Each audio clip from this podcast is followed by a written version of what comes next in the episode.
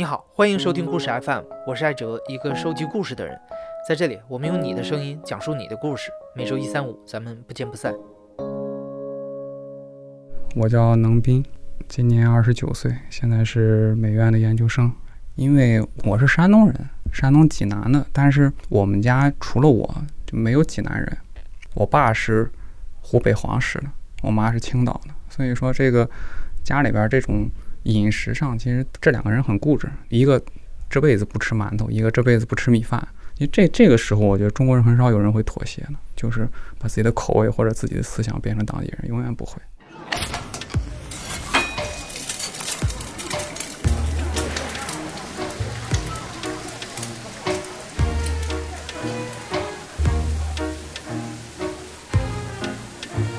不光是父母啊，娄斌的爷爷奶奶也不是一个地方的人，他们分别来自湖北和四川。而且娄斌从小在济南的冶金局大院里长大，院子里面的邻居们来自天南地北，所以娄斌尝遍了各地的美食，以至于到他读高中的时候，周围的同学们有的喜欢看小说，有的喜欢打游戏，唯独娄斌喜欢看菜谱。唐鲁孙写的《中国味》。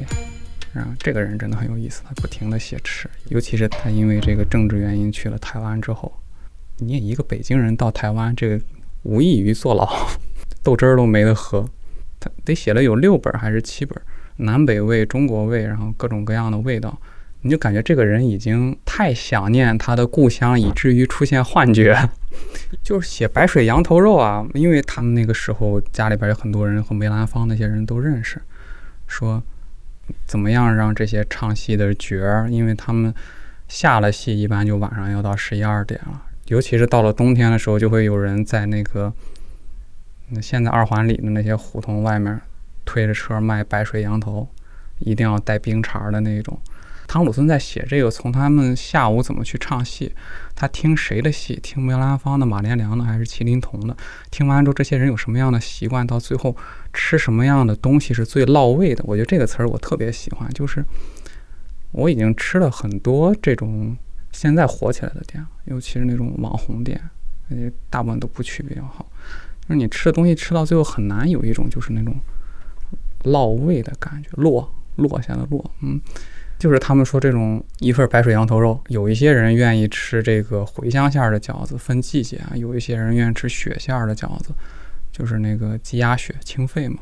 然后喝喝阴沉酒这样。我觉得就这一篇白水羊头肉写的真的是，你感觉要是台湾都是唐鲁孙的话，这个回归祖国不是问题。我想想，还有一本书《雅舍谈吃》，梁梁实秋的，嗯梁先生写文章也是很很好。我对他印象最深的就是栀子烤肉，北京的。其实北京菜，我要这么说，北京人就是可能会不高兴，因为我我去别的地方，不管是嗯四川、广州、佛山那边、潮汕还是湖北，大部分的南方菜，包括点心、吃食、过早，都比北方要丰富。但是就就是这这些。就是看起来有点不大入流的北京菜，那么多文豪都都很想念。嗯，就是他也是因为北平战乱嘛，然后到了青岛，然后实在是想吃啊，嗯，吃栀子烤肉，但是青岛肯定没有。嗯，自己找人找铁匠，用什么样的铁去打一个栀子出来？最后做完了之后很开心，逢年过节拿出来烤，烤完了出国。那个时候出国没现在方便吗？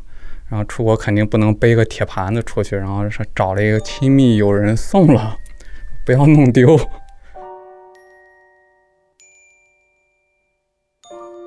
因为高中，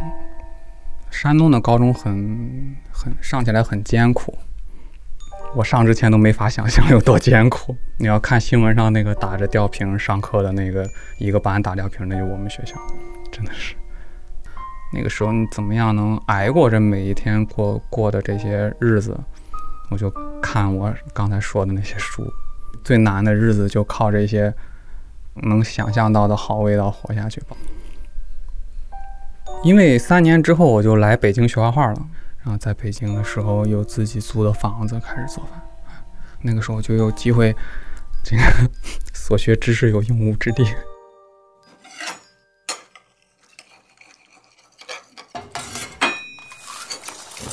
第一次真的感觉成功了的时候，就是嗯上美院的时候，有一个同学办工作室，我去给他们做菜，然后有油画系的，有版画系的，就很多人嘛，然后做的做的鲈鱼，炖了一锅鸡肉，他们觉得还很不错。那一次给他们做过炖鸡之后，有很多人，哎，美院的人嘛，有很多男男人们想倾尽全力给自己的女朋友制造一点浪漫气息，大家都在问菜谱。我发现有很多人会会到网上查，但是没有人知道那种特殊的味道是怎么做出来的，因为没有人想到炖鸡的时候可以往里边加油桃，吸油又有又有酸甜的味道，而且，嗯，这种酸性的。果实会对这个肉类的这个弹软有很好的帮助。这个时候，第一是用这个，第二就是炖鸡肉的时候永远不要加水，我全都是用花雕酒来替掉的水。看这一道菜，在喜欢吃的人眼里，这道菜就是他尝到嘴里最后的味道，或者说还有一点儿就是勾起回忆这种感觉。然后，营养师的眼里，这这就是一些一盘成分。然后，要不然农民的眼里就是这个玩意儿今年价高还是价低？我觉得就是你最后只能是作为一个厨师，而且不是传统中国意义上的厨师，是那种有文化整合能力的厨师。他们的这个角色是把这所有的人都整合在一起的。包括我到后来在上海的时候，第一次去思南公馆，他们有一个饮食交流会，在那个时候见到了那个。纽约蓝山餐厅的主厨，还有那个阿里安餐厅，这这几个人对我的影响都特别大。就是，就是你感觉他们完全像一个艺术家一样思考问题。然后阿里安的那个主厨，那个人刚建立这个餐厅的时候太忙了，然后累出癌症来了，呃，咽喉癌。然后治好了之后就尝不出味道来了。然后在在他痊愈之后拿了米其林的三颗星。所以说他为什么能拿这三颗星？我当时就特别想知道这个答案。后来通过对他的了解，我发现，嗯，米其林的星星从来不颁给一个人，他是颁给一个团队。也就是说，这个这个主厨他花的所有的心血以及他的想法，他已经制造好了这个阿里安餐厅这一部机器，他本人在不在都一样。也就是说，我觉得很科学的方法就是他把他自己知道的和他。嗯，能使用到的卓有成效的学习方法都交给了他这一个团队，所以说最后照样嘛，他尝不出来味道有什么问题。这个只有关心之后才会突然发现认之前认识的人里边已经有有这样的人了。上海有一家嗯做这个邓氏传菜的店。邓师傅是做一个做四川菜的人，我觉得他就是有这种潜质的一个厨师。嗯，现在吃他的菜要预约了，嗯，一次一桌做什么也是他定，这这些都是正常的这种高级餐馆应该有的方式。嗯，就大家之前对四川菜的看法就是有二荆条，有海椒，有花椒，有豆瓣酱。能放到里边的食物，最后只是还有自己的形状，但是味道都是四川味儿。也是因为这个，所以说四川菜对基础的四川菜对厨师的要求不高。很多时候大家都觉得四川菜并不能特别上高档餐厅的这个台面，但是他做的时候就不一样。他有一道菜让我印象特别深，做干糕，猪肝的黄沙干，就是猪的脂肪肝。就是把这一块猪肝汆熟之后，把里边的筋膜都去掉，然后拿纱布滤成膏状，就是那种粘稠的液体状，这就已经很分子料理的做法了。然后他会用一一一点点蛋清，还有加别的调味料，把它做的容易凝固，然后用温水给它划熟，嗯，它就会变成一块巨大的药片的形状。当然，他们就是这么做的。做菜的那个器皿就长这个样。然后他会像一个鲁菜厨师一样，用用蹄膀、用火筒去吊汤。这个方法在四川菜里很少见。他们之前大家熟的就只有开水白菜这种菜。但是邓师傅做的汤是我觉得是一个合格的四川厨师应该能做出来的汤，就是清汤，稍微偏黄一点点。但是你知道干糕虽然它变改变了口感和性质，但它重量还在。不过它吊的汤非常合格的是，它把干放下去之后是可以飘在汤上面的，非常合格的分子料理。但是是一个传统川川菜。杭州的醉炉，我觉得那一家不错，但那一家那一家的老板是我特别理想的生存状态。这个人做的时令的菜，包括自己酿的酒都很好。这一家我去了之后，感觉确实吃完之后很落胃，终于能衬得了这个评价。你可能听说过一个词儿啊，叫分子料理，意思就是通过物理或者化学的变化，把食材的味道、口感、质地、样貌这些东西完全打散，然后再重新组合成一道新菜。为了研究这个东西，娄斌给著名的分子料理餐厅——西班牙的斗牛犬餐厅写了一封信，结果那边非常热情地解答他的疑问，还给他发来不少文件材料。从那以后，罗宾开始主动联系一些著名的餐厅。他甚至给一家米其林餐厅创作了一道菜。前年的时候，我给那个卢布松的餐厅，一个比较出名的法国厨师，他几乎就是开一家餐厅拿一次米其林。他现在二十二颗星了，还是二十三颗星？然后给他的上海的那外滩十八号的那家餐厅写过一道菜。中国的这个就是，我只是认识外滩这一家的主厨。就是做的一道武昌鱼，我是湖北人嘛，你怎么样让这道鱼变得更好吃？就是，嗯，这个算是他们启发我的。就是我第一次去卢浦松的餐厅吃饭的时候，他们给我上了一份双份和牛鱼鸭肝。我当时我看这个菜就是一块牛肉，一半肥的，一半瘦的。我当时在想，就是它牙干在哪儿？你最后真的吃的时候，那个感觉真的很棒。牛肉是牛肉，他用的大连的牛肉，大连牛肉我觉得其实质量不比外国的差，但它肥肉那一块儿是用牙干做的，就他玩了一个偷换概念的一个一个一个小技巧，但是做的很到位。我觉得有时候不在乎想法老土，但是只要他技术够好，就就真的行。就是用那个湖北的藕，然后然后和他的这个，因为湖北人做藕。一般都会用红肉做做汤，就是猪肉，鱼汤很少有人用。然后我就用了这个做，然后把那个鱼皮重新打花刀炸的，用藕和鱼肉打的泥儿，做的一个类似甜品一样的菜，但是鱼皮是一个香辣味儿的。哎，就就做这么一道介于甜品和鱼肉和藕汤之间的菜，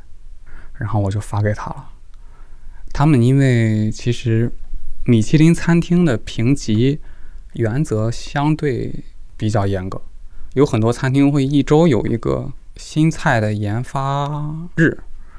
就是七天有一天主厨是不在厨房的。嗯，他们会和一些骨干的甜点师，包括主要负责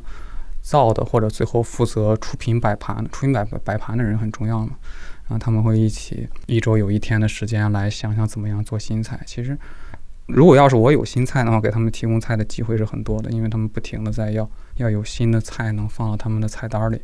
因为你不知道这一年的审查期哪一天评委会来。如果要你一个季度三个月菜单都没有变的话，这是一个很危险的事情。所以说稀里糊涂的就用上了，这是一个很幸福的事儿。没有人知道这个菜是谁做的，没有人他不会因为吃完这个菜就认识我，但是他会吃这个菜的时间大概。一道一道上嘛，卢布松餐厅最现在时时间最长的菜单是十三道菜，你吃一道菜大概也就不到十分钟的时间，大概也就在这七分钟到八分钟的时间里，他和我的体会是一样的，我觉得这样就很好。我想最理想的一个方式就应该是像我之前给您说的杭州的那家餐厅一样，嗯，自己开一家很很好玩的餐厅。但这种餐厅更多的是就像是他们的每一周的新菜研发一样，但是我们一周七天都会做这个事儿。这个想法不是新新想法，呃，EOS 餐厅 EOS，呃，佳能出出资做的，包括雀巢的实验餐厅，呃微软的饮食实验室，这些餐厅都是呃着眼于现在的社会问题，然后来重新的实验新的菜如何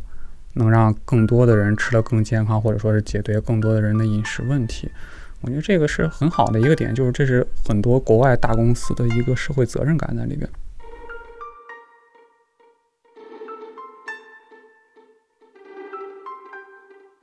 我本科的毕业创作做的就是和饮食有关系的，就是做毕业创作之之前的这些工作的时候，做了一件创作，就是我想画张画，但怎么画都不知道是是最好的方法，然后就和我们老师商量，就是怎么样能把我尝到的味道让大家都看到。嗯，后来当然做了很多尝试，到最后的时候。我就选了我们经常用的那种版画纸，就专门用来印版用的。我把它炒了，用正常做菜的办法，但是把所有的主食材，就比方说做一个红烧肉，把肉剔掉，用纸，我就把纸切成了一个一个的小的小的方形，然后把把我想到的我小时候喜欢的每一道菜都做了，最后再把它展开之后贴到了一一张纸上，做了一个拼贴。第一天展的时候，屋子里特别香，就这个展厅和别的展厅都不一样。王华祥，我们系主任就说我这个就是闲的，但是所有的艺术都是闲出来的。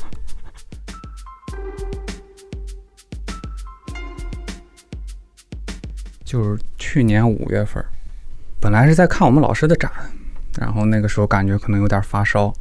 然后这个急性就是一直是。呕吐，但是没有吃东西，所以说吐的不知道是什么东西。我同学就在屋里，他就我们合租的房子嘛，然后就送到望京医院了。我一开始判断可能是食物中毒，我还想让医生给我输点葡萄糖。然后那个大夫我觉得可能比较有经验，他说那个挂挂点滴之前先先查血，那就查出来了，血糖二十八、二十九啊。如果你家里有糖尿病人的话，你可能会知道，一般空腹血糖超过十一点一毫摩尔每升就可以诊断是糖尿病了。娄斌这个二十八、二十九已经接近最高线的三倍了。就是给我开始那个静脉输胰岛素，然后说说嗯不能睡觉，要要要到早上六点要保持清醒。我那根本听不见，听不懂他说的是什么。那个时候感觉就身体器官开始衰竭了。就就很平静，就是我同学送我去抢救的时候，我已经听不大到医生和他说什么了，那个感觉就就很舒服，就是因为什么感觉都没有了。嗯，那时候已经给我下病危通知书了。输了四个小时的胰岛素之后，卢斌终于被从死亡线上救回来了。他被诊断为一型糖尿病，之后他回济南住了半个月的院来调理。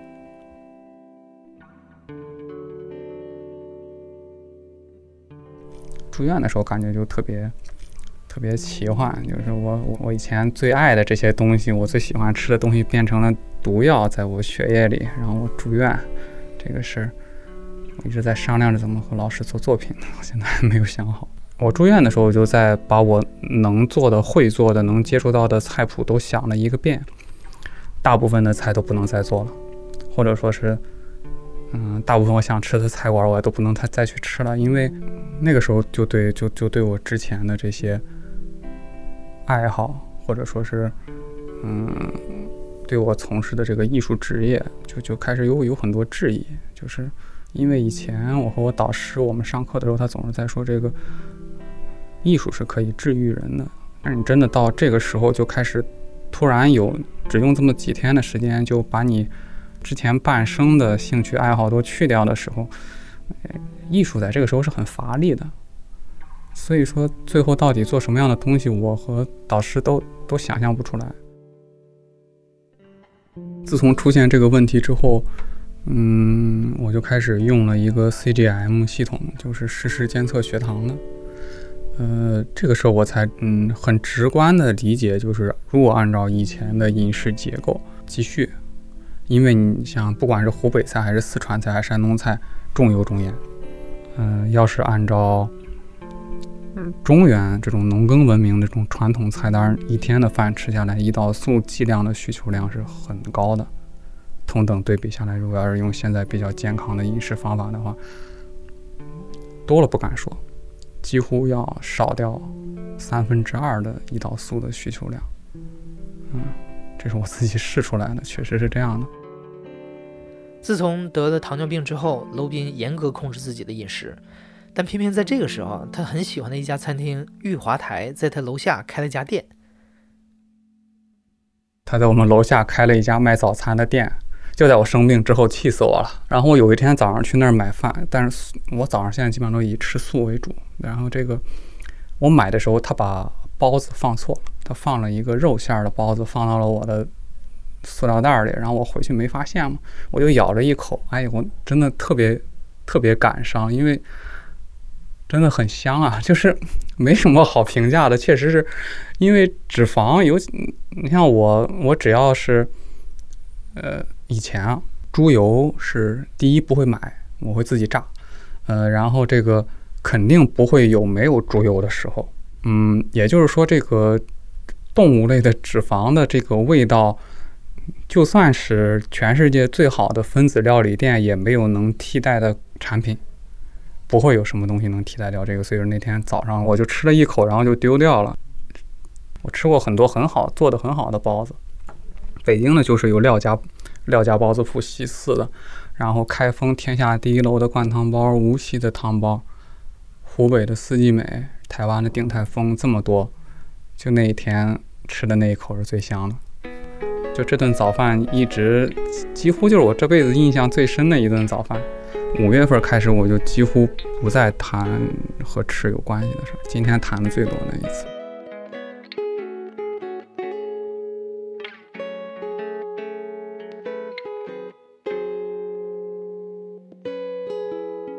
你现在正在收听的是亲历者自述的声音节目故事 FM，我是主播艾哲。本期节目由我制作，声音设计杨帆。另外还要感谢我的朋友沙爽把楼斌介绍给我认识。如果你是故事 FM 的忠实粉丝，每次听完故事随手转发一下，就是对我们最大的支持。感谢你的收听，咱们下期再见。